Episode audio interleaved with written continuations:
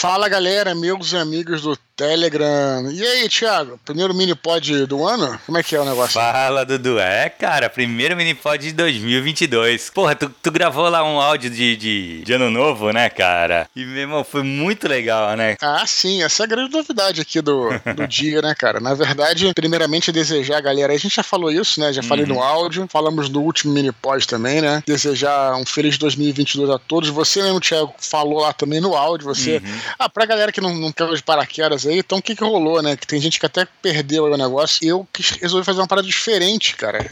Vivendo e aprendendo inovando, né, Thiago? Aí, o que, que eu fiz? Né, eu, na realidade, queria mandar uma mensagem de Feliz Ano Novo tá, pra galera aqui do Telegram. Na realidade, era para o ideal seria no dia 31.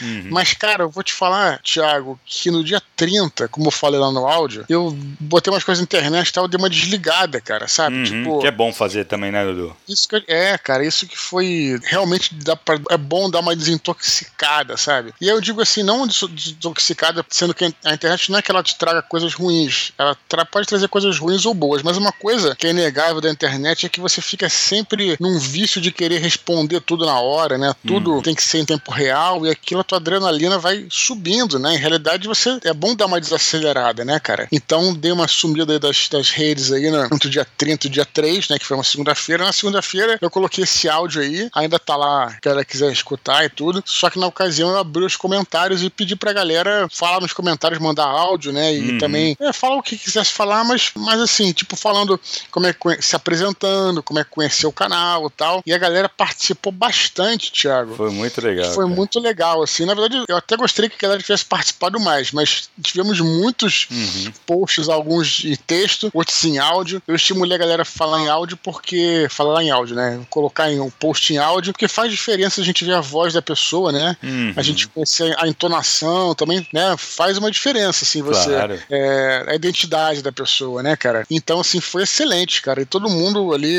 super gente boa, assim, é, responde todo mundo. Você colocou um. um uma, eu, eu, claro, eu coloquei primeiramente, depois você também entrou lá, colocou sua, sua uhum. mensagem de voz lá, então. Então foi muito legal, cara. Foi uma festa de Réveillon, né? Da é, nossa galera, né, cara? Nossa galera, né? Vamos dizer assim, né? Foi muito legal, é Dudu. O que eu acho, cara, e um bagulho que eu falei lá e realmente eu fiquei impressionado, porque tu, quando verbalizou isso, porque foi onde, sabe, realize, assim, cara, é praticamente dois anos que a gente faz o Minipod. Como passou rápido isso, né, bicho? Eu não senti, pois é. cara, é. que passou dois anos. Pois é, cara, mas sabe que eu não planejei o que eu ia falar e acabei falando isso, cara, e foi isso mesmo, cara. Eu percebi assim de repente que a gente começou esse canal, né? Na verdade, você entrou depois, né, com o uhum. Minipod. Eu comecei, acho que foi em abril, na verdade, fevereiro de 2020, cara. Olha só. Olha, cara. Então, então assim, já tem praticamente dois anos, né, cara? É impressionante, assim, impressionante. né? É, então, assim, realmente, é, enfim, foi, foi assim, é, mind-blowing, né? Quando foi, eu pensei. É, e a galera que tá conosco, e tá, a galera que tá, que no início tá há dois anos praticamente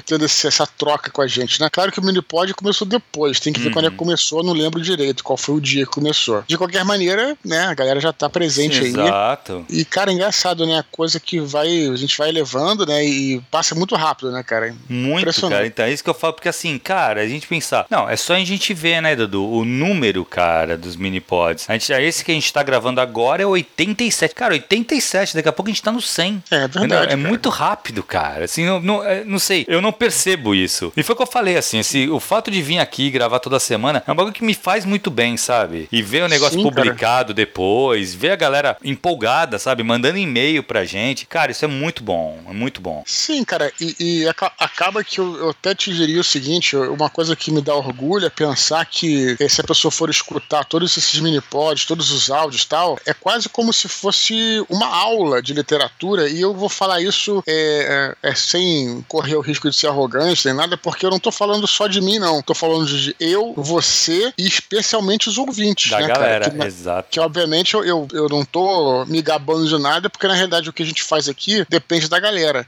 Então, uhum. por exemplo, se um escritor novato que nunca tenha conhecido aí, é, é, que ter, esteja procurando por um direcionamento, por uma orientação, pô, cara, é, se o cara pegar e escutar todos os mini-pods desde o primeiro, vai ser uma, assim, é uma, eu, eu fico feliz de ter é, ajudado, né, a formatar essa, vamos dizer assim, quase que um curso né, de literatura, né? É, as coisas que a gente falou aqui, uhum. muitas coisas é, podem ser certas ou erradas, ou também não tem certo e errado que seja, Exato. mas que talvez ajude, interesse as pessoas. Quantas coisas a gente aprendeu aqui com nossos ouvintes, né? Então, eu ia comentar exatamente isso, né, Dudu? Não é só Sim. que assim, a gente aprendeu, eu aprendo muito, cara. Assim, cada e-mail, uma, Sim, porque assim, claro. muitos e-mails que chegam aqui faz, me faz refletir sobre um caso, sobre isso, uma, uma, situação que isso, eu não tinha parado para pensar ainda. Sim, e isso acaba perfeito. forçando, entendeu? A ter um, um, uma visão diferenciada daquela questão. Então, cara, isso é muito é. bom, cara. Me faz crescer, sabe? E eu acho que para todo Sim, mundo cara. isso, né? É maravilhoso, cara. Eu, putz, eu, eu, pago muito pau pra esse projeto, cara. Eu acho que assim, putz, eu gosto, lógico, eu sempre adorei o, o Desconstruindo. Eu acho que o Desconstruindo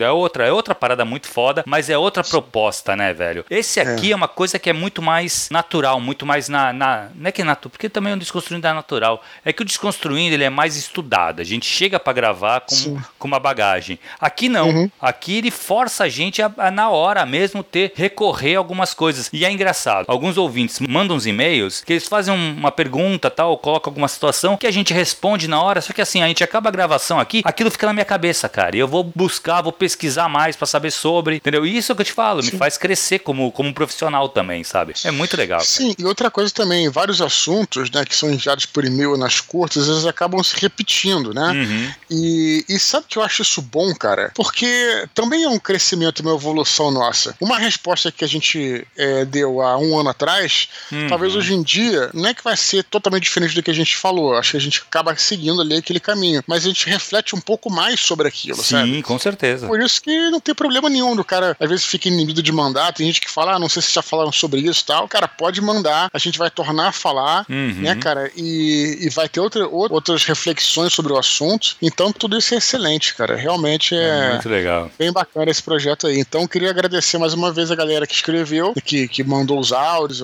que continua escrevendo pra gente aí é, nos nossos mini pods. E é, mais, um, mais um ano aí pela frente, Thiago.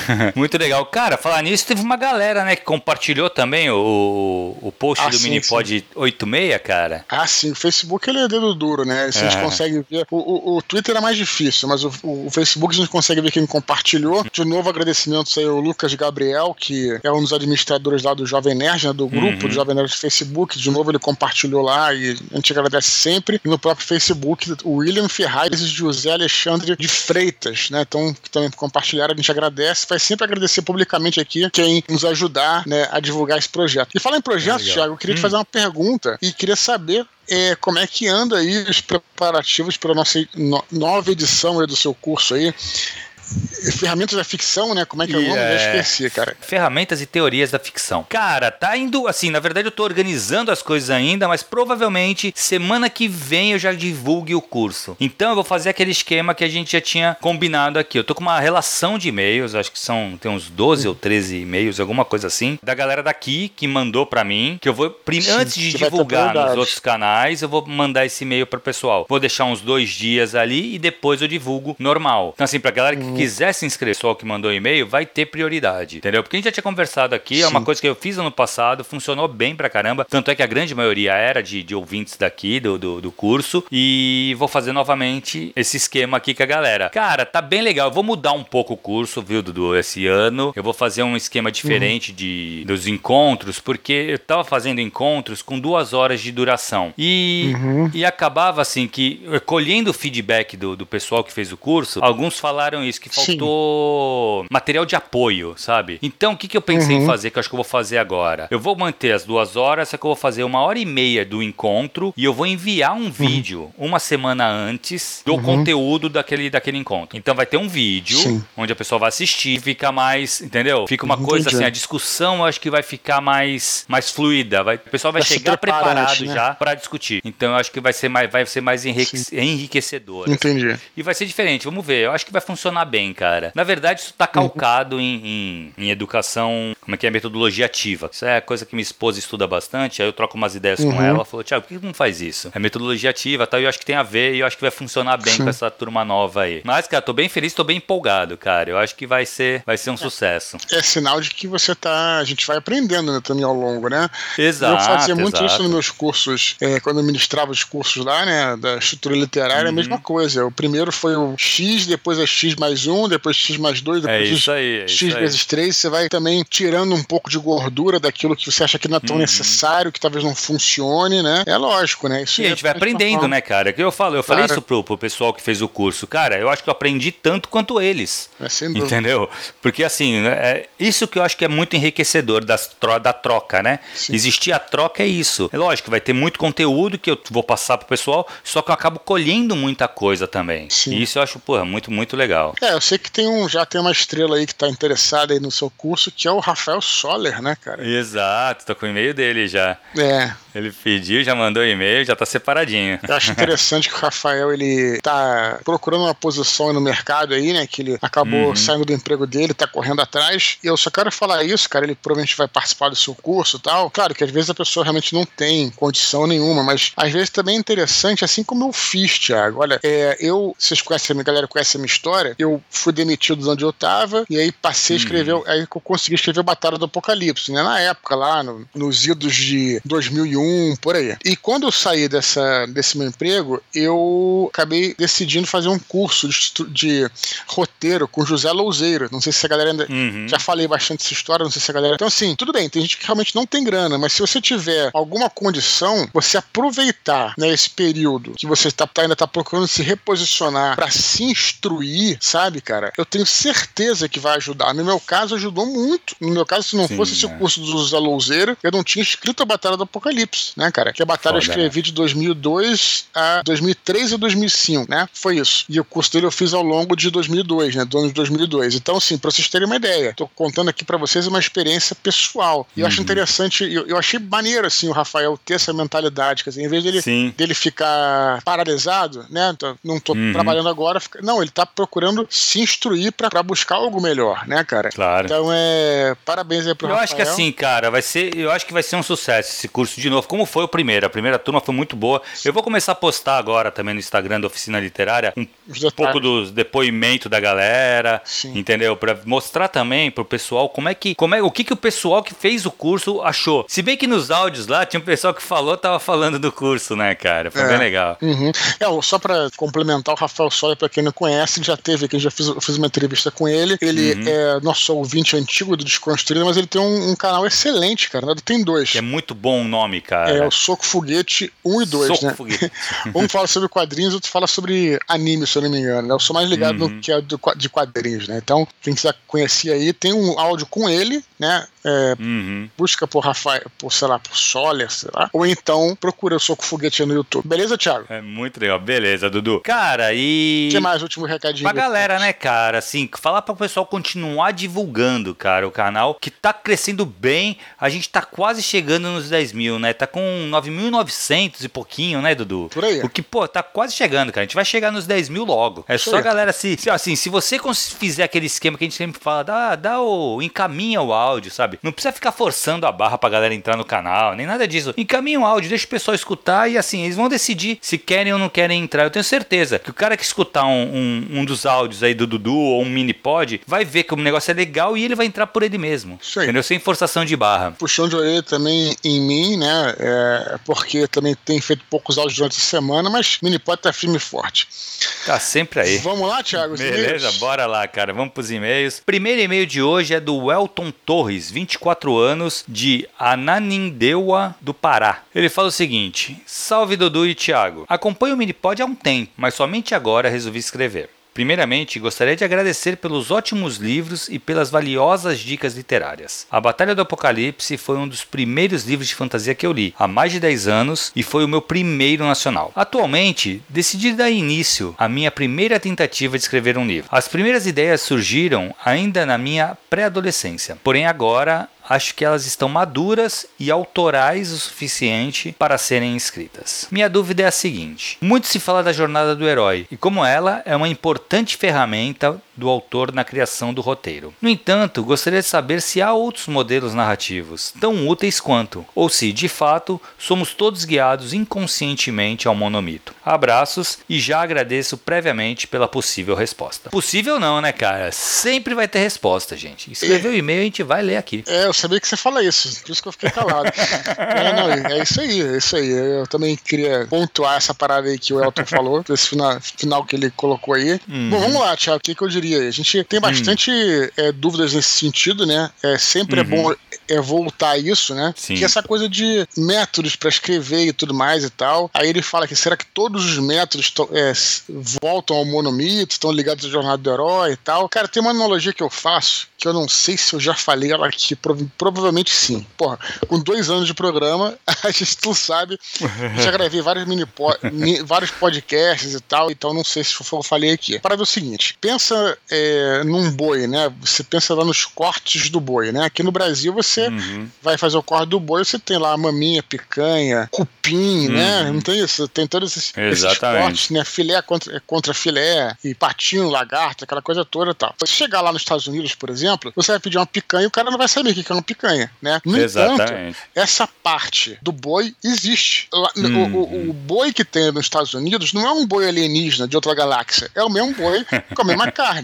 Só que por que, que, não, por que, que não tem picanha? porque os cortes são diferentes. Tem lá o hum. tal do hum. T-bone, né, que a gente vai falar Exato, muito. É. Tem o. É, na França tem o entrecorte, tem as coisas assim. Uhum. Então, então, cada um tem. Né? Então, na verdade, é, o boi é o mesmo. O que difer diferencia aí são os cortes que você faz né, para você organizar ali né, a carne bovina, no caso. Né? E o mesmo né, acontece com essas técnicas literárias, né, cara? Elas são fórmulas diferentes, né? São ideias diferentes, mas que vão sempre levar ao mesmo lugar, né, cara? É, uhum. Então, isso, é, é, isso que é importante a gente pensar, né? A, a história, ela, mesmo, mesmo quando você é, não conhece fórmula nenhuma, que era antes de ter toda essa discussão acadêmica sobre literatura, tudo, sei lá, no século XIX, no século XVIII, no século XV, teu amigo aí, o, o Dumas, o Vitor Hugo, uhum. esses caras provavelmente não tinham acesso a isso, nem pensavam, eles escreviam escreviam de forma, de forma, intuitiva. O resultado não era o mesmo, né? Não tinha lá uhum. o D'Artagnan no mundo comum, não tinha isso. E, e, Exato. E, e né? e, conhecendo e tal. É claro que eles não pensavam né, na monomito, não pensavam em escrever segundo jornal do herói, eles apenas, apenas iam de forma intuitiva. Então, na realidade, é a questão toda essa, né? Você é, procurar uma estrutura, né? Uma, uma técnica é que mais te agrade. É, e, e aí uhum. Existem várias, né? A gente, de, assim, de cabeça aqui a gente já falou é, da própria jornada do herói, a gente já falou do método Snowflake, a gente já falou uhum. é, do método fóssil, que é muito usado pelo Stephen King, né? Que é aquela coisa dele Sim. encontrar uma ideia e, e, e, ele chama de fóssil porque ele vai escavando, né? Como se fosse escavando fóssil, você não sabe o que você vai encontrar lá embaixo, né? Quer dizer, você não está preocupado em escrever um roteiro, você vai desenvolvendo o roteiro à medida que você vai escrevendo. Tem o nosso amigo Eric Novello também, né? Que quando ele fala no do Desconstruído, ele falou do método dele que ele, escreve, ele divide em três partes. Uhum. Escreve a primeira, aí reescreve a primeira parte, só depois que ele vai pra segunda, faz a mesma coisa, vai pra terceira e tal. É, e você tem que procurar. A gente já falou recentemente, Thiago, de alguns livros, né? Que, olha, eu, no Brasil, livros em português, só pra facilitar a vida da galera, tem além de, da própria jornada do escritor, né? Que é do Christopher Vogler, que fala um pouco jornada uhum. do herói e tal. Tem livros do Sid Field, Sim. você consegue livros dele é, traduzidos, né? Que é um, é um, um cara muito famoso de roteiro de cinema. É também muito interessante a maneira como ele estrutura. Tem gente que odeia o cara, mas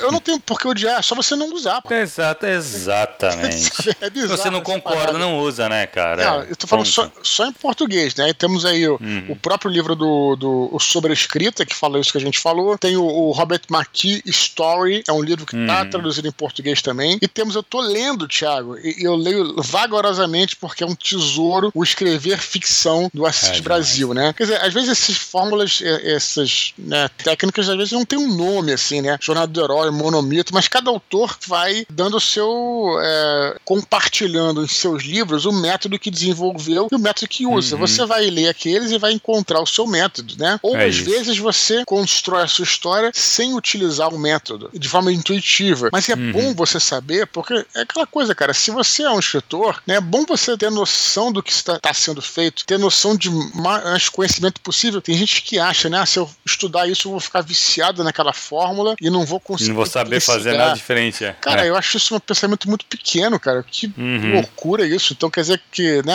é, não faz sentido para mim, pelo menos, sabe? não faz é, sentido. É, na verdade, assim, Dudu, o que eu acho sobre os métodos, sobre essas fórmulas, sobre. Cara, eu acho que o ideal é você conhecer o máximo que você conseguir, que você puder, o que tiver interesse também de você ler, entendeu? Claro, claro. Porque assim, quanto mais você conhecer, não que você necessariamente vá usá-las, mas eu acho importante o quê? Se você tá. Você escreveu um livro, você lê, você sente que aquela parte do livro tá com problema. Isso, Talvez se você pegar esse método, você consegue consertar esse problema na tua, na tua narrativa, entendeu? Uhum. Você fala, puta, podia expor um pouco mais isso aqui. Aqui no Sim. começo parece que eu não tô apresentando bem o personagem. Uhum. Então essas coisas são de métodos. Os métodos veem isso, né? Que nem eu, eu acho que o. Cara, se a gente for falar de métodos, na verdade, uma coisa que você sempre vai escutar, Elton, que é o seguinte: todo método vai ter críticos desse método. Uhum. Então, assim, vai ter a jornada do herói, vai ter os críticos da jornada do herói. Sempre. Ao ponto de, cara, eu acho que o Aristóteles trouxe, né, o, os três atos, que, cara, que para mim é imbatível, não tem como nada, eu não consigo pensar em nenhum texto que não seja começo, meio e fim. Uhum. Que é basicamente isso o que o Aristóteles fala, né? Que todo tem uma apresentação, um conflito e a resolução. Então, assim, e tem pessoas, existem trabalhos acadêmicos que refutam o método de três atos. Uhum. Então, assim, aquele negócio, todo, todo método vai ter críticos e vai ter é, pessoas criticando embasadas, sabe? Isso Sim. elimina o método? É. De maneira nenhuma. Ele enriquece a discussão. É, mas é, é aquela. A gente volta pro começo, né? Quer dizer, essa crítica aos três atos é como se o cara estivesse olhando o boi e fazendo um corte totalmente diferente. É isso, Mas é o boi tá exato, tá lá. É não adianta você. É isso. Né? É óbvio. Não, claro. Você vai criticar no sentido. Você está criticando o corte do boi. Uhum. Você não uhum. tem como criticar o boi, porque o boi tá lá. Exato, é, é exatamente. Não, ele coloca aqui uma coisa que eu achei legal do e-mail dele, que ele coloca assim: somos todos guiados inconscientemente ao monomito. Essa é a ideia do monomito, né? Se você for ler o Campbell, é exatamente isso que ele fala. O monomito é que ele, ele foi pesquisar, ele era um antropólogo, né? Ele foi pesquisar em várias culturas. Sim. E ele chegou à conclusão de que basicamente as histórias seguem o mesmo caminho. Uhum. Uhum. Então, inconscientemente, o ser humano tem uma grande história. Uhum. E ele conta essa história de maneiras diferentes. Sim. Por mais que seja a mesma história. Então, assim, claro que, putz, nem todas as histórias vão ter os 12 passos da jornada do herói. Sim. Mas tu pode ter certeza que alguns dos passos você vai identificar na história. Porque essa é a nossa maneira de contar a história. Não, ele usa justamente essa questão que você falou que tem a ver com Aristóteles, né, cara? Que é você sai de casa, né? Vive a sua uhum. aventura e volta para casa. Isso. Né? Isso, é isso. É, por quê? Porque isso é um padrão, cara, que ele tá presente em, em coisas inconscientes, né, cara? Você, quando uhum. era um caçador, o que, que você fazia? Você acordava de manhã lá e saía para caçar, uhum. vivia suas aventuras lá, que não era fácil, você pode, vai ter um dia mais fácil, mais difíceis, e você voltava para casa com a caça, né, cara? Uhum. Então é, é simples, né? Quer dizer, é, isso, isso, como tudo na vida, qualquer aventura que você se propõe a percorrer, você vai ter essa estrutura básica, simples, né? Você Sim. vai, realiza e você retorna, né? Então é é isso é, aí. É isso. Então, assim. Não tem como ser diferente, agora, né? Assim, Só que vai dar uma roupagem diferente, é exatamente isso. Sim, é. Só tomem cuidado, eu acho assim que, claro, as críticas são bem-vindas, né? Mas qualquer uhum. crítica, Thiago, deixa eu só colocar uma questão, ver se você concorda. Ela tem que ser vista com bastante reticência, com bastante ceticismo, quando as críticas são inflamadas, sabe, cara? Isso uhum. acho que serve uhum. para tudo. Quando o sujeito Sim. começa a criticar de forma muito inflamada, não é nem convincente, porque convincente eu acho legal mas de forma assim, exagerada, né? É, na realidade, aí isso acho que tem a ver com qualquer tipo de crítica. Ele tá, ele tá criticando a si mesmo, quer dizer, ele ficou chateado com alguma coisa uhum. e tá querendo, enfim, é, criticar por criticar. Então, quando a crítica é muito inflamada, a gente tem que olhar com bastante cuidado. Só diria isso, né, cara? Tô falando isso porque, porque não é uma especulação, porque eu vejo isso muito na internet, é, supostos críticos, né, supostos acadêmicos, que aí pegam uma parada e, é. e, e, e detonam, sabe? Tipo, não, cara, tudo pode ser feito se for feito, se for bem feito. Você tá entendendo? Exato, né? claro. Não, uma coisa que tu falou, assim, eu, eu, eu, eu gosto muito de críticas acadêmicas quando são publicáveis, né? Quando é, é um artigo criticando ou debatendo algum método. Que nem eu, tenho, eu li um artigo há pouco tempo criticando os três atos. Cara, o embasamento do cara é muito legal. Sim, ele não deve. Entendeu? Isso. E aí tu vai ver, pô, Sim. tem faz sentido o que ele fala. Lógico. Só que assim, não necessário, não é que ele elimina, então acabou ali, ele provou que três atos não funcionam. Não, não é isso. O que ele mostra, o que ele tenta mostrar no artigo dele é: nem toda história precisa seguir os três atos. E beleza, ele realmente puxa alguns exemplos lá que tu fala, pô, realmente, esse, essa história aqui não, não me pareceu três atos. Ele já começou direto na ação e não, e não assim, você poderia talvez reenvolver o tempo da história para montar. Beleza, mas não é uma história que vai. Se você foge dos três atos, você não vai conseguir sustentar muitas histórias fora dos três atos, né? Uhum. Mas, cara, mas a discussão foi legal. Aí eu acho enriquecedor, Boa. entendeu? Agora, eu concordo contigo. Crítica pela crítica e crítica é, agressiva e, e, sem propor discussão e só querer avacalhar, aí eu, putz, cara, eu já eu nem dou muita audiência, Dudu, então eu nem posso falar muito, porque quando eu percebo que a crítica tá nesse, eu já paro de ler ali mesmo, cara, nem continuo. Perfeito. Beleza, Dudu, vamos pro próximo e-mail, cara? Vamos nessa. Guilherme Heinrich. Ele, ele mandou lá um, um áudio pra é. gente hoje aí, né? Que. Uhum. Então. É isso aí, acho que me pareceu que foi isso aí a pronúncia do nome dele. Ele fala assim: Caros Eduardo e Tiago, Anarcaluva Tieliana. Eu, ele precisava falar como é, como, é, como é que se pronuncia isso aqui. Que significa que o sol brilhe sobre seus caminhos. Ele fala assim: vamos lá. Se vale alguma coisa, gostaria de dar meus dois centavos de contribuição sobre um trecho do Minipod 83. Durante o episódio, nosso colega ouvinte Pedro Seco relatou a dificuldade que enfrentou durante a sua campanha de RPG e durante a roteirização que estava escrevendo. Acontece que, na minha visão, a narrativa literária e a narrativa do RPG são faces opostas da mesma moeda. Ambas podem beber da mesma fonte, que se trata justamente da imaginação e da criatividade do narrador. Porém, enquanto a narrativa literária se prontifica a contar uma história fechada, a narrativa de uma campanha de RPG não é dirigida por uma estrada linear que guia dois pontos, segundo a vontade do narrador. Em uma campanha de RPG, são os jogadores que contam uma história para o mestre, enquanto este narra a reação dos acontecimentos no mundo frente às decisões daqueles personagens. É óbvio que há certo planejamento por parte do mestre, mas esse mapa mental criado pelos narradores de RPG não delimita o caminho pelo qual os jogadores irão do ponto A ao ponto B,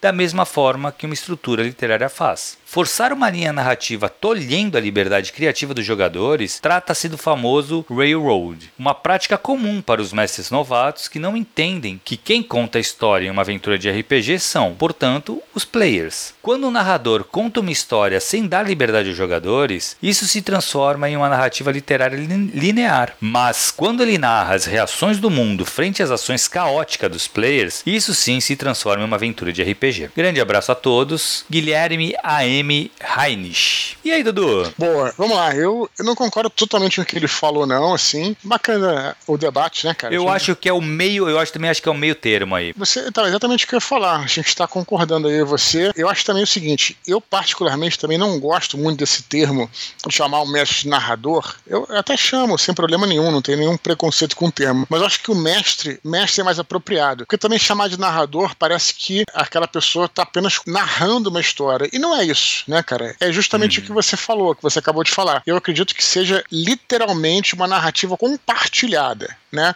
Uhum. Então, se a gente falar que apenas os jogadores contam a história e o mestre funciona como um árbitro, não é bem assim, né? O mestre também conta a sua história e os jogadores contam, vão acrescentando, né? E vai, vai e volta, vai e volta. Então, acho que penso diferente, né, do Guilherme. Ele acha que é uma, a história é contada pelos jogadores. Na realidade, eu acho que ela é contada pelas duas partes, tanto pelo mestre quanto pelos jogadores. Eu acho que é o meio termo, né? Uhum. Em relação, aí realmente, né? Tem essa coisa que a gente já falou várias vezes, a diferença, a gente também falou no outro e-mail sobre essa narrativa literária e a do RPG, que é isso, a, a narrativa literária, você como autor, você conta toda essa, esse, faz esse railroad, né? Faz toda essa, uhum. vai do ponto A ao ponto B, né? Na, como você quer, como você planeja, como você deseja, e no RPG não. No RPG você realmente tem que estar preparado para que é, a história vá para qualquer lugar uhum. que os uhum. jogadores desejem. Se não for assim, perde um pouco a graça, a graça do RPG Exato. em si, que é justamente o bacana é, é, são jogadores influenciarem naquela história, influenciarem naquele hum. mundo, né? Então existe realmente essa, esse conceito que é muito criticado é, hoje em dia do railroad, né? Que é você né, só tem também o conceito do, do mestre que é ilusionista, né? Que ele, é, hum. ele, ele, ele, tem uma, uma aventura que ela é linear e ela finge para os caras que eles eles estão tomando decisões, estão né? tomando decisões, né? Isso também não acho muito legal. Tem uma hora quando você percebe que o RPG tem isso, né, cara? O RPG, isso que é uma coisa a gente fala muito aqui em imersão na literatura, né? Que é importante que exista é, esse esforço por parte do autor para transformar aquilo que é mero papel e tinta, com aquilo você uhum. faz, construir uma história em que os leitores vão se emocionar, né? Eles vão conseguir uhum. é, submergir naquela história. Isso é uma coisa difícil, né, cara? Essa Sim. grande magia da literatura, né? Que você não tem nenhum recurso. Você não tem o recurso visual, você não tem a trilha sonora, você não tem atores, né? Você tem que fazer isso, né? Na hora que você está numa narrativa literária e acontece alguma coisa que você é, é jogado para fora da história, aquele livro passa sem você passa a não acreditar, não passa, você não compra mais o barulho dos personagens da história e é aí acabou, né, cara? Eu acho que aí Sim, acabou. Exatamente. Isso acontece às vezes, né? No RPG é a mesma coisa, né? No RPG você, você começa, já aconteceu comigo em, em, alguns jogos, algumas campanhas, você começa a ver não só que as coisas que você faz não têm consequência, a, você também não tem autoridade, né, sobre o seu próprio personagem, sobre os caminhos que ele quer percorrer. Ah, você está numa floresta, você resolve voltar para a cidade onde você estava. Acontece mil hum. coisas, cai um temporal, o cara, o cara levanta uma, uma muralha de mar mágica que você não pode voltar. Você começa a perceber, pô, cara, caraca, tipo. Que decisão que eu tô tomando, né? É, é tipo assim, isso até pode acontecer, isso pode acontecer se for coerente com a história. Aí, realmente, se tiver um uhum. mago que tá impedindo eles e tal, mas toda vez que o cara toma uma decisão que contraria aquela deixa do mestre, né, você acontece alguma coisa para você ir para aquela direção, você, pô, cara, a, aí você perde a magia do RPG, né, cara? Você passa a não. Isso é a pior coisa que tem no RPG. Quando você passa a não se importar mais com o personagem, né, cara? Cara. Uhum. Aí, puta, aí é, é o fim da, da, da, né? De novo, se aconteceu comigo alguns jogos, sabe? Tipo, já mandei um foda-se, porque, assim, também. Exatamente isso, cara. Eu queria ir pra um lugar, aí fazia tudo que fosse possível para eu continuar com um grupo lá. Não queria, cara. Meu personagem queria ir pra outro lugar, entendeu? Tipo, aí você, caralho, tipo, acabou. Tu desencana, né? Acabou, exato, é. exato. Já não é mais o teu personagem, né? Exatamente. É. é na verdade, assim, eu, eu concordo com o que tu falou, porque, assim, pelo que ele colocou, eu, eu na verdade, eu gosto de mestrar, quando eu mestro RPG, de deixar o mundo bem aberto. Uhum. Então, assim, eu não tra eu traço muito pouco do que vai acontecer na aventura. Mas, da maneira que ele falou, parece que nem isso o mestre faz, né? E não, o mestre é responsável por não, contar a um história também. Né? Ele fala aqui. Mas tem que ter assim um planejamento do que vai acontecer. Então, provavelmente, o mestre, pelo menos eu, tá? Eu bolo uma história básica que ela vai acontecer. Uhum. Daquela maneira. E aí eu jogo os players ali no meio. E eles podem impedir que aquilo aconteça, ou ajudar com que aconteça mais rápido, ou mudar a forma com como aquilo acontece. Então aí tá na mão dos players. Sim. Mas uma alguma história eu conto, Sim. entendeu? Eu tenho ela na minha cabeça e vou contar ela. E aí foi o que tu falou, é com a participação dos players, que eles podem mudar completamente essa história, Sim. eles podem alterar completamente, ou eles podem seguir mais ou menos o que eu já estava planejando. Uhum. Então é, é uma narrativa compartilhada. Perfeito. Entendeu? Então não é uma coisa que. Eu, eu sinceramente acho isso e eu acho o RPG uma boa ferramenta para ajudar na escrita, mas tem que saber que na a pessoal tem que entender que são mídias completamente diferentes. Ela vai te ajudar a ter ideias, ela vai Sim. te ajudar a tu ver o personagem funcionando ali no jogo, entendeu? Mas na hora de escrever, você tem que pensar que são mídias diferentes. É. Eu acho que é isso que é o mais importante, né? Basta você pensar o seguinte: eu não posso colocar o mestre como, como a figura principal e mais importante do jogo, não é por aí, não, né? Não, não penso não, assim. É. Por outro lado, é, eu acho que existe hoje em dia, cara, uma tendência de desvalorizar o mestre em querer dizer que, vamos dizer assim, ele é, enfim, não, não, não, não tem esse valor todo que ele tem. Eu acho que um bom mestre, ele, a questão não é nem ali na mesa de jogo, eu acho que isso também é importante você pensar. É, a questão, assim, é, é uma questão de relacionamento pessoal, fora do jogo. O mestre é o sujeito que vai gastar mais tempo se dedicando àquele entretenimento uhum. do que uhum. qualquer outro jogador, né? Sim. Também já falamos isso aqui em algum mini-pod no ano passado, né? O jogador, ele pode se dar o luxo de ir num jogo num sábado, num domingo, sentar lá, pegar o personagem dele jogar. O mestre, uhum. ele tem que ter um planejamento, mesmo que seja básico. Você tem que, se ele não quer planejar a história, ele pelo menos tem que planejar o ambiente, conhecer o mundo em que ele tá. Exato. Eu não tô falando só em mundo de fantasia. Se você for mestrar, por exemplo, Thiago, uma aventura de Call of Cthulhu, que se passa em Nova York nos anos 20, você tem que ter uma noção do cenário, entendeu, cara? Uhum, então você, claro. você realmente vai ter que se dedicar aí durante a semana, enquanto a galera tá fazendo outras coisas, você tá se dedicando à aventura. Então, é, eu acho também que é um pouco exagerado, assim, tipo, galera achar que. Tem uma galera que acha que o mestre, enfim, né, não tem que ser levado em consideração e tudo, que é mais um cara lá, sabe? Então acho que não. Tem que. Eu, quando eu jogo, né, cara, eu justamente por isso quando eu jogo como jogador, eu deixo, por exemplo, que o mestre escolha onde é que vai ser o jogo, se vai ser na casa dele, quando é que vai ser, claro que depende dos meus horários também, mas dá uma, dá uma valorizar um pouco o mestre fora do jogo, assim, mas como a pessoa, entendeu? Como um amigo meu mestre, porque eu sei que ele se dedicou pra caralho aquilo, entendeu, cara? Sim, então também não, cara, tem essa eu concordo contigo que existe. Entendeu, é, não, eu concordo contigo que existe uma, uma desvalorização do mestre por conta, muito por conta, eu acho, de mestres antigamente se, se achavam o dono da mesa e eles eram ah, os não, responsáveis não, é tal. Não é o caso. O que eu vejo, assim, se a gente for fazer um paralelo a um, de um, do RPG com filme, o mestre é o diretor, uhum. entendeu? Ele que toma, assim, algumas é, decisões prévias, ele define o escopo da, da, da, campanha, ele define tudo isso. Sim. Só que, assim, os jogadores são os atores e os personagens daquela história. Então, eles são tão importantes, sabe? São muito importantes também. É, não tem um é que outro. o mestre, ele tem. É, é, só que é outro foco, uhum. entendeu? O mestre, ele se preocupa com um todo todo, ele tem que ter uma visão mais ampla. Os jogadores, eles tendem a ter visão individual do personagem deles. Perfeito. Entendeu? Acho que é essa a diferença. Uhum. Mas eu concordo contigo, cara. Tem uma galera batendo forte nos mestres hoje em dia, né? Como se o mestre fosse uma coisa ruim. E não é. Tem mestre que é chato, que compete com os personagens, que quer dar TPK em tudo que é jogo. E aí, cara, na verdade, perde para mim até a lógica. Porque o, o mestre, de verdade, pelo menos deveria ser, ele teve. O que ele procura é diversão de todos. Lógico, não quer não tem que jogar essa responsabilidade só nas costas dos mestres, do mestre, né? Porque como a gente falou, é uma é um, o RPG, ele é um entretenimento em conjunto, de grupo, né? Coletivo.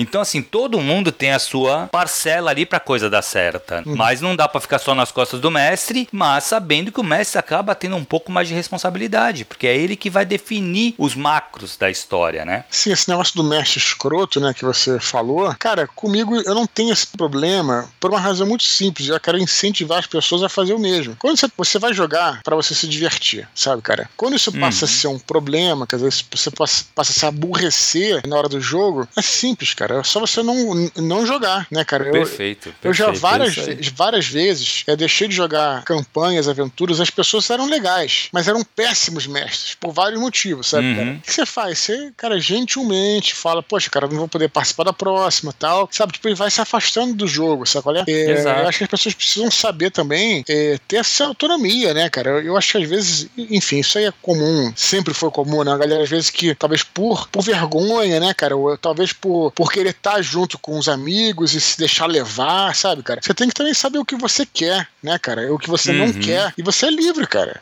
sabe? Eu já cansei de sair de jogos aí que, que sabe, os mestres, é, sabe, tipo, não, não, não, não, não eram legais assim no sentido de, daí que tô te falando, querer ser um pouco sádico, ou, né, ou, ou ter essa coisa do railroad, né, cara, de não, não permitir uhum. que você, pô, pra que você vai se aborrecer com isso, né, cara? Então, é, exato, exato. Larga, né, cara? É, deixa. cara, deixa, deixa, deixa isso. Bola pra, bola pra frente e vai jogar outro jogo, sabe? Isso mesmo. Isso eu, perfeito, eu concordo plenamente contigo, cara. O RPG ele tem que ser divertido. Se ele não tá sendo divertido, ele tá sendo errado para você. Perfeito larga, cara. Se o pessoal tá se divertindo, deixa eles jogarem. É isso aí. E procura outro grupo, procura outro jogo, talvez. Ou você mestra, sabe? É. Tá Mas beleza. É legal, adoro falar de RPG também, cara. Ah, sim. Falaremos mais é. esse ano. Foi, foi pedido lá no. É verdade, é verdade. Mais RPG. Beleza, Dudu. Próximo e-mail aqui é do José Maurício Fernandes Ferreira. Ele fala assim: Olá, Eduardo e Thiago. No mini pod especial do Dia das Bruxas, um dos ouvintes falou sobre a paralisia do sono. E eu gostaria de dar meu depoimento sobre o assunto. Quando era adolescente, acordei acordei, entre aspas, com a angustiante sensação de não conseguir me mexer. Não conseguia abrir os olhos ou sequer mover um dedo. Ao mesmo tempo, sentia uma sensação de formigamento no corpo, mas não era exatamente no corpo. Não era uma sensação física, como sentimos quando o sangue para de circular. Quando eu tentava acordar, o formigamento aumentava e eu sentia como se estivesse saindo do meu corpo. Eu pensava que estava tendo alguma experiência de viagem astral e fiquei forçando para ver se daria certo. Já me imaginava flutuando e me vendo dormindo. Acordei finalmente refletindo sobre o assunto. Sou extremamente cético, mas sou agnóstico. Então, deixei o fenômeno para lá, ficando apenas na lembrança. Anos depois ouvi falar que essa condição não é nada incomum e tinha até um nome, paralisia do sono, que, segundo a Wikipédia, ocorre quando o cérebro acorda de um estado REM, mas a paralisia corporal persiste. Isso deixa a pessoa temporariamente incapaz de se mover. Então, fica mais um caos. Esse não tão apavorante e mais explicativo sobre essa situação que que amedronta tanta gente. Um grande abraço, José Maurício. Cara, acho que a gente recebeu uns três e-mails né, sobre paralisia do sono, né, cara? Cara, eu ia falar isso, como a galera curte esse tema, né, cara? Ou não realmente curte, é né? que Ou não- apavora, né, cara? É. Então, cara, eu gostaria, se alguém estivesse escutando aí e tenha mais informações técnicas, científicas né, sobre essa condição, eu fiquei até curioso, cara. De repente, Também, manda, cara. manda pra gente aí pra, pra saber do que, que se trata, né? Me parece que é uma condição física mesmo, né, cara? Enfim, não tem nada a ver com, com, com nada espiritual necessariamente, né? Mas também interessante, fiquei, fiquei curioso. E viagem astral, Thiago, já fez? Não fiz, cara. Eu acho muito legal essa parada, sabia? Assim, na verdade, essa parada de, de que a paralisia do sono tem dessas explicações científicas pra essas coisas. Que nem eu tava lendo uma vez também, não vou lembrar agora exatamente qual era a explicação, mas eu vi uma explicação científica pro déjà vu. Uhum. O que que acontece com o cérebro, sabe? Parece que o cérebro ele, ele capta antes do. Tem Sim, um, eu também já ouvi falar neurônios isso. batem. É. Uhum. Então, assim, tu, tu capta a imagem e depois tu você capta novamente, teu cérebro manda mensagem. Então, assim, dá um conflito, parece que você foram duas vezes. Uhum. E aí tu tem essa sensação, não, eu já vi isso aqui. É isso, cara, essas paradas acho muito legal. Se tiver realmente alguém aí que manje dessas coisas, seja estudioso dessa área aí, cara, manda pra gente que eu sou muito curioso pra saber dessas coisas, cara. Sim, cara. E viagem astral é uma parada que, é assim, a princípio parece ser maneira, né, cara? Que é, se existir mesmo, eu não tô aqui pra dizer se existe ou não. Quem sou eu, né, Thiago? A gente aqui não, né, não pode falar. Nunca, é. Mas é de você poder, né, se projetar aí pra outros lugares e tal. Só que tem um amigo, na verdade meu, que ele é, tipo, faz essa parada de viagem astral, né? E aí, cara, teve algumas experiências, né, que o cara colocava, né, os caras deixavam os caras fazendo viagem astral, sei lá, no porão, e três é, andares acima colocavam uma, uma parada escrita lá para o cara ver o que, que tava é, no cartão, entendeu, cara? Pra ver se a alma do cara subia lá e tal. Mas aí, cara, é aí que vai as, as coisas que eu não tô dizendo que não existe ou que existe, mas que sempre tem uma. Sempre tem uma. uma sabe, um- um- uma dúvida, né? Porque esse amigo meu falou que quando você se projeta astralmente, o que você vê não é o nosso mundo, é uma versão do nosso mundo, entendeu, cara? Cara, que bizarro. Entendeu? Então, tipo assim, então você não vai, na verdade, ver nada, assim, tipo, de que está nesse mundo, entendeu? Então aí Sim, eu, sim. pô, perdi interesse, na verdade, porque, porra, sabe? A graça era essa, Assim, né, velho? Com todo respeito à galera, entendeu? Tipo, eu tô falando por mim, sabe? Então é. é- Claro, claro. De novo, e também, aliás, fica também o convite, né? Se alguém souber mais sobre viagem astral, escreve, que a gente vai ler aqui sobre, sobre a parada, que é um assunto Sim, interessante também. Mas enfim, eu só fiquei Legal. meio frustrado. E falei, pô, vou tentar aprender viagem astral e tal, pra. Mas na realidade, tipo assim, é como se fosse a Umbra, entendeu? Sabe a Umbra do Raouf? sim, sim, sim, sim, que, sim. que tem coisas diferentes lá. Você não vai encontrar. cara, é exato. Você não vai encontrar aquele livro lá que o cara deixou ali, entendeu, Uhum. cara? Enfim. E aí, pô, perde um pouquinho a graça, né? Porque é como se você Exato. estivesse sonhando, né? E vendo umas coisas que você Uhum. tá. Enfim. Mas. É outra parada. Beleza? Beleza, Dudu. Vamos pras curtinhas, cara. Vamos lá. Primeira curtinha de hoje é do Thiago Schelles, que seguiu nosso conselho e mandou uma curta. Ele pergunta a nossa opinião sobre o filme que o introduziu na fantasia, Willow, na Terra da Magia, de 88, disponível no Disney Plus. E aí, Dudu? Muito bom. Na verdade, não foi o meu preferido, cara. Interessante porque não sei se por ser de 88, cara, eu acho que. Se bem que é, é tudo ali próximo, né? É, o Willow, eu cheguei a ver uma vez, foi um. Eu lembro assim. Mas eu, eu não. na verdade, assim, des- dessa leva aí, eu poderia dizer que um que talvez tenha marcado mais ainda, tirando Star Wars, lógico, né? Que é óbvio que não, tudo bem, não, que não é fantasia, né? Mas assim, esses conceitos, eu diria que foi o, pra mim, foi o Crew. Lembra do Crew? Sim. Que esse sim. E tinha uma, tinha uma shuriken enorme, né, cara? É, chamava até de Gladius, o nome da arma dele. Isso, é. Esse para mim foi seria o meu, o que foi pro uhum. Thiago Schelles o Willow, né? É, seria para mim o Crew, né? Mas o Willow lembro, cara, o Willow quem escreveu o roteiro, na realidade é, foi dirigido pelo Ron Howard, que é um cara Sim. que hoje em dia ele é o queridinho de Hollywood, né? Não sei se você sabe do Ron uhum. Howard, ele dirigiu bons filmes, na verdade. Mas o Ron Howard ele é um diretor conhecido por porque ele é um cara que assim, já fez filmes até autorais, excelente. Mas no geral, ele é um diretor conhecido como ser um cara by the book, quer dizer, um cara que faz o que os produtores pedem. Isso não é demérito, uhum. não, tá? Não tô falando não, crítica, claro não, tá? não. Então ele faz o que os diretores pedem, o que os produtores pedem. Então ele virou o queridinho de Hollywood. Quando os caras têm um problema, o filme tá uma merda, é, você despede o diretor bota e bota o Ron Howard que ele vai fazer, ele vai consertar, uhum. entendeu? E ele que dirigiu, assim, se eu não me engano, né, tenho quase certeza, dirigiu o Willow. Mas a história é do Jorge Lucas, cara. E tem vários elementos que, ah, que legal. é interessante, né, cara, que tem muito pouco a ver com Star Wars. Por exemplo, é, o Lucas sempre gostou de, de anãozinho, né? Sempre tem um anãozinho na história dele. Sim, sim. Ou é o RPG-2, ou é um, um Ewok, que é uma coisa do tipo e tal. E o, o, o herói do Willow, na verdade, tem o, o, Esqueci o nome dele agora. O cara que faz o guerreirão lá. É o. Faz o Iceman, que faz o. Eu não, não sei é... quem é, não. Ah, é. Puta, esqueci o nome dele. Eu sei quem é sim, mas esqueci o nome dele também. Val Kilmer. Val Kilmer, isso aí. Val Kilmer, ele mesmo. Ele que é o principal lá, é um guerreiro meio uhum. atrapalhado. Só que o herói é, o heróizinho é, o, é um anão, né, cara? É uma, é uma uhum. de anões, né? Que na realidade seria mais como se fosse os nossos hobbits, né? Do D&D, né? Seria próximo ao hobbit, né? E esse anãozinho é, é o Wicket. Wicket, que foi um dos Ewoks, né? Os principais Ewoks lá do Retorno Jedi. É esse garoto, que esse menino que faz, que também esqueci o nome uhum. dele, é um ator anão, né? Que é um, é um ator anão que tem uma mão do tamanho da, da mão de,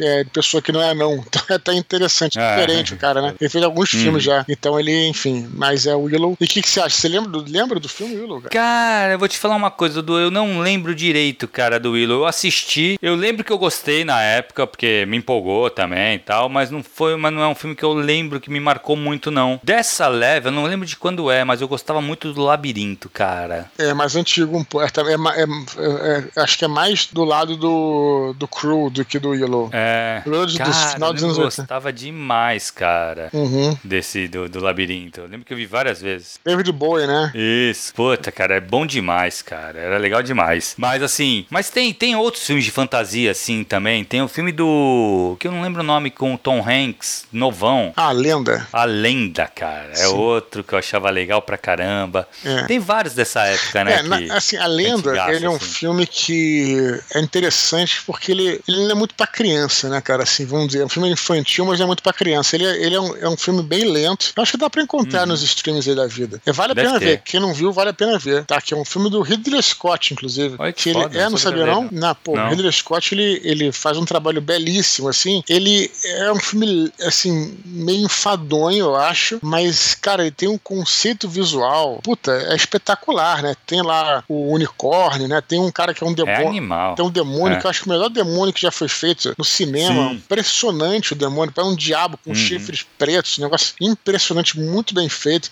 Muito tem um, bem feito. Tem um mesmo. troll, né? O troll bem de DD, de ADD, né? Que tem a, uhum. a ponte e tal. E a floresta encantada, é um troço. Fotografia do filme é espetacular. Então, mas é mais, eu acho assim, é mais pro. Tem um elfo, né? Tem o, não, não tem o um elfo, não. O elfo é um outro que que, que, tem a fadinha, né? Tem os anões uhum. e tal. Cara, é um filme realmente que tem que ver, né? Que é muito legal, pode crer. Que é muito bom, cara. Um outro que na nossa época, né, de, adolescente, de criança, Thiago, a gente não tinha é, tantos filmes de fantasia, né? Eu, eu, acho que essa coisa dos filmes de fantasia ela veio muito a partir do Senhor dos Anéis, que aliás fez 20 Sim, anos agora, né? Da, fez 20 pelo, anos. Do Senhor dos Anéis. Antes você não tinha muito isso. E aí você tinha que ir nas migalhas, né? Um uhum. filme dessa época que, que também a gente adorava, né? Porque, cara, nem era um grande filme, mas a gente não tinha nada. É o Dragon Slayer, cara o, o Dragão e o Feiticeiro. É um filme da Disney, né? Que é a história de um, de um garoto, né? Um presidente feiticeiro que tem que matar um dragão. E o dragão é muito bem feito, cara, pra época, sabe? Uhum. Então é, muito é, legal. É, assim, tipo, é, é, foda. Tem umas paradas lá que eles constroem umas lanças mágicas e tal, sabe, cara? Uhum. É, enfim. Essa garotada vê hoje talvez nem vai se empolgar, mas na época a gente tinha tanta. Pô, não tinha nada. Hoje, não tinha, exato, cara. Porra, hoje em dia, né, cara? Eu me lembro que depois, depois depois, é, aí já mais pra frente, né, nos anos 80, já nos anos 90, a gente ficou todo animado quando saiu o Coração de Dragão, que era um. Que também é legal pra caramba. Que era legal e. e, e que era com o. Sean Connery que fazia o. Sean Connery, o dragão, né, puta. E tu vê o Sean Connery naquele dragão, né, bicho? Totalmente, cara, totalmente. É muito foda, pode crer, então, pode crer. É... Enfim, a gente tinha que. Porra, me deu vontade de ver os filmes agora, Dudu. Caraca, eu tava. Eu revi há pouco tempo o Labirinto, que tá no. Uhum. na HBO Max. Boa. Porra, agora me deu vontade, vou correr atrás desses filmes todos, cara, pra ver. É, a gente falou, a gente falou aqui do História Sem Fim, né? Que também é um pouco. Sim, que é outro Um pouco mais infantil, né, Porra. né? Mas maravilhoso. É. Enfim. Tu assina o Disney Plus, Thiago? Assino, cara. Uhum. Esse eu, eu assino quase todos esses streams, cara. É. Beleza, vamos Dudu. Lá. Vamos pra próxima curtinha, cara. Daniel Pina Rodrigues brinca conosco dizendo que o mini pod com uma hora e um minuto não é mais mini. E diz que já está na hora de criarmos um podcast. A coisa vai, vai, aí, vai subindo e vai evoluindo, né, cara? né? A gente fala, né, Sabe... cara? Começou com 30 minutos, né? Não, cara. Só que, putz... Eu tava escutando os antigos, né, cara? É, hum. Já que, aliás, vale lembrar, né, que a galera pode baixar todos, né, cara? Assim, em, uhum. em MP3 e tudo. E, cara, a maioria do começo do ano passado era 37, 41, né, cara? Agora a gente acaba sendo um pouquinho mais, é 50, às vezes uma hora e tal. Mas, enfim, né? Estamos nos empolgando. É que aqui. o papo flui, né, cara? Claro, não... claro, e outra coisa, assim, não dá pra virar, o Daniel, não, não dá pra ser um podcast, porque o formato dele, essa leitura de e-mails, não acho que não permite ser um podcast, entendeu? Eu acho que o legal, esse projeto que a gente faz aqui, cara, ele, ele tem é muito mais a ver, é um feedback, cara. É uma, na verdade é uma troca, é uma conversa. Então, assim, eu não consigo ver botar isso aqui num, num Spotify da vida, sabe? É. É só leitura de. Seria a mesma coisa que o Nerd que você escutar o Nerdcast, só que só tem a leitura de e-mails. É, o lance é o seguinte, também é um outro motivo de a gente, é, enfim, deixar aqui no Telegram, porque é, uma, é, é um ambiente, né, cara? Estamos dentro do ambiente Exato. da comunidade, né, cara? É. Esse programa só faz sentido pra comunidade. Se, aqui, alguém, é. se alguém for lá digitar no Spotify pescar esse programa, talvez não vai entender tanto, não vai sim, enfim. Mas. É, eu acho que não vai fazer sentido pra pessoa, é, entendeu? Porque aqui eu acho que é uma coisa, é um projeto do Telegram. Isso. Entendeu? Não que assim, não que o Desconstruído tenha morrido. Uhum. A gente tem o podcast, tem o Desconstruindo, vai voltar, a gente vai fazer. Mas é outra proposta, é, outro, é outra cabeça, sabe? O mindset é outro. Aqui é realmente, a gente faz isso aqui pra galera aqui do Telegram. Tanto é que, pô, vários nomes conhecidos, né, cara? Hoje mesmo, a gente deu o e-mail do, do José Maurício, que a gente já leu outros e-mails dele, claro, do Guilherme, Sim. pô, Thiago Schelles participou da curtinha. Então, assim, isso é uma coisa legal daqui, sabe? Uhum. É o ecossistema hum. do Telegram, né? Exato, é isso isso aí. Telegram Verso.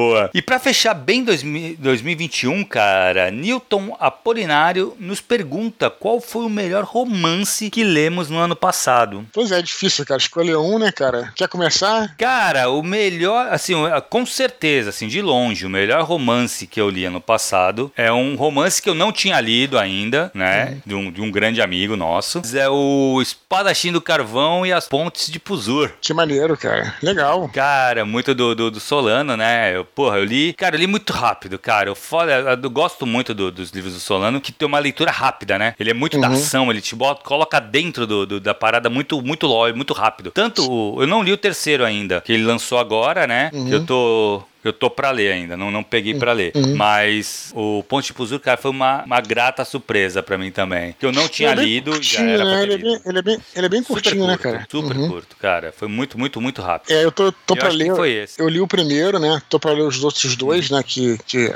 que já tem aqui também. E o interessante do. É, do segundo, na verdade, que eu ainda não li, mas só queria colocar um negócio, que às vezes a galera tem um preconceito com livros curtos, né, cara? Já para pensar nisso. E, e eu me lembro de ter lido um livro cara, que é um dos livros mais curtos do Ednei Silvestre, que eu também sou fã. Isso não tô falando do livro desse ano, não, mas que ele lançou um livro chamado Eu Fechar os Olhos Agora, foi prêmio Jabuti e tal. Hum. Depois ele lançou um que chama-se A Felicidade é Fácil. Ele é bem mais curto e tal. E, cara, eu li num, num sábado o livro, cara. E foi uhum. tão maneiro, porque parece que eu tava meio que vendo um filme, porque além da narrativa dele ser muito cinematográfica, eu consegui ter toda aquela narrativa de uma vez só, você tá entendendo, cara? Então, às vezes, as pessoas, elas menosprezam livros curtos, né, cara? E uhum. não precisa, não precisa, né, cara? É, realmente Exato. não tem diferença. Maneiro, cara. Só não vai gostar de saber. Vou mandar pra ele isso aqui. Beleza. Beleza, cara. E pra mim, eu tava pensando aqui. Tudo, Dudu. Eu deixei você falar primeiro porque eu tava pensando que tanta coisa que a gente tem pra colocar, cara. Assim, eu li muitos livros excelentes esse ano, tá? Vários. Mas eu queria destacar um por causa da surpresa, cara, que eu tive, que foi o caso dos Dez Negrinhos da, da, hum, da Agatha Christie, né, cara? O que acontece? A Agatha Christie já tinha li, lido o livro dela, que foi o Assassinato do Expresso do Oriente, que era considerado, acho que é considerado o principal livro dela, o mais clássico e tal. Uhum. Eu li, gostei, gostei da resolução do mistério e tal, mas, cara, achei um livro bacana, assim, não achei um livro de mind blowing, né, cara? Então fiquei com aquela coisa na cabeça. Porra, a Agatha Christie ainda é inferior aí ao Conan Doyle escrevendo do Sherlock Holmes e tal, mas tudo bem, gostei, curti e tal, beleza, ok. E aí fui deixando, né, enfim, dos outros livros dela. E finalmente esse ano eu peguei para ler o caso dos Negrinhos, cara, e realmente para mim, não só é disparado o melhor livro dela, como um dos melhores livros que eu já li, e eu não esperava, sabe, que fosse tão bom, sabe? Uhum. Eu realmente me senti, né, na ilha, né, na história da ilha. Né? Uhum. Você chegou a ler já esse livro? Li, li, li, então, cara. Você, ele, ele... Li há bastante tempo. Acho que nos primeiros que eu li dela, cara, é demais. Sim, cara, eu me senti muito... E aquele, aquele poeminha fica na cabeça, né, cara, por muito tempo. Sim, cara, não tem ponta solta, sabe, cara? É, eu não vou dar é. nenhum spoiler, porque seria sacanagem também. Mas, Sim. tipo, tem umas coisas que acontecem que você... Acontece uma parada e você acha estranho, sabe? Tipo, que coisa uhum. estranha aconteceu, mas tudo bem, vamos levando aí que, enfim, pode não ter sido nada. E realmente isso era, um, era uma pista, sabe? para você desvendar o, o, mistério, sabe, cara? E realmente, cara, esse livro para é mim, é, além dele ser bom, eu quero destacar ele porque ele me surpreendeu, sabe? Porque eu não tava levando fé, tanta fé na Agatha Christie, não, sabe? Então uhum. fica aí a, a, a, dica aí. É muito legal, vale a pena mesmo. Uhum. Cara, eu quero só lembrar que assim, eu não li ainda uhum. O Santo Guerreiro, senão provavelmente seria meu livro do ano também. Eu não li porque, cara, realmente estou fazendo muita leitura crítica. O fato Sim. de eu ler o A Ponte de Puzuro, o fato de ele ser pequeno, foi, uma da, foi um dos fatores que me levaram a lê-lo. Porque como eu tô lendo, fazendo muita leitura crítica uma atrás da outra, eu tô com pouco tempo para ler por prazer. Sim. Não, e mais, cara, é, eu acho que a leitura também foi a mesma coisa que eu falei recentemente pro meu querido amigo Laudelino, né? O Laudelino escreveu um livro excelente que eu comecei a ler o livro, que é o, o, o Submundo Hacker, né, cara? Eu até chamei ele aqui pra, uhum. falar, mas eu acho que literatura, cara, também tem a seguinte coisa, não sei se é o seu caso, Thiago. É, às vezes tem uma hora que você tem um livro que chama você, você tem que respeitar aquilo, sabe, cara? Não é que o uhum. livro seja pior ou melhor, nem me menor ou maior, sabe? Às vezes você tá numa toada de ler um tipo de livro e você, uma, aquilo vai levando a outro, levando a outro, levando a outro, e você não tem que se sentir obrigado a ler aquele livro naquela hora, sabe, cara? Tem então, a vibe, né? É, eu acho que tem muito isso. Tu tá cara. sentindo. Então, eu também acho, Dudu, mas assim, no caso agora do Santo Guerreiro, eu tô querendo muito ler. Então eu tô querendo achar uma brecha, se bem que assim, eu já tô com leitura crítica até topo da cabeça também de novo. Que é bom, que é ótimo, né, cara? Sim. Porque, pô, é um trampo, né? Claro. Mas, cara, eu tô louco pra ler o Santo Guerreiro e já não é de hoje. E eu lembro que isso aconteceu de vibe quando tu lançou o terceiro do da trilogia. Sim que eu não tava muito na vibe de ler. Eu tava, eu tava numa época lendo mais Sim, policial, é. alguma coisa assim. normal. É, mas, cara, quando eu peguei o livro e comecei, meu irmão, foi numa porrada só, né? Adorei o livro. Sim. Então, assim, eu sei disso. Eu sei que às vezes tu, realmente tu não tá na vibe. Mas no caso do Santo Guerreiro, eu tô louco pra ler, cara. Eu, ah, eu... só sou precisando, assim, de realmente ter um tempo que eu possa me dedicar pra ler sem culpa. Porque a merda, sabe qual é? O meu, meu maior problema nesse caso, assim, se eu tenho que fazer uma leitura crítica e eu tô lendo por prazer, eu leio com culpa, cara. Uhum. Eu fico me culpando, sabe? Falei, porra, precisava estar tá lendo o negócio, cara. Claro, pra, claro. Trampo e tal. Então eu preciso estar um pouco mais tranquilo para poder aproveitar melhor o livro. É, vai ser bom que você já vai, se tu ler, já vai poder emendar no segundo. Já lê os dois, né? Já não vai esperar tanto. então vão ser mil, em vez de ser 500, vão ser mil páginas aí, quando você for. se demorar muito, legal, 1500, legal. que aí já fecha o terceiro. Pode crer, né? Se passar mais um ano. Não, não, mas esse ano eu leio com certeza, cara. Vê se eu leio agora no começo do ano ainda. Beleza. Beleza, Dudu. Cara, foi isso, velho. Eu queria só lembrar o pessoal para continuar escrevendo para eduardospor@gmail.com, cara. Foi o que eu falei no áudio lá, cara. A gente precisa do e-mail de vocês. O, o e-mail de vocês é o que faz, é o que dá sentido para esse, pra esse programa semanal. Então, galera, manda e-mail. Todos os e-mails são lidos. Uhum. Se forem curtos ou se forem, for uma coisa que dá para condensar, a gente condensa nas curtinhas, que também dá, pô, gera muita discussão, é muito legal. E mas não deixem de mandar e-mail, gente. eduardospor@gmail.com isso se estiver escutando outras mídias, acesse e confira o nosso canal do Telegram, t.me barra Beleza, Thiago? Fechou? É isso aí, Dudu. Galera, até semana que vem e tamo aí, cara. 2022, mini pod toda quinta-feira. Valeu. Talvez semana que vem tenha uma surpresa para vocês. Vamos aguardar. Valeu. abraço, galera. Até a próxima e tchau, tchau.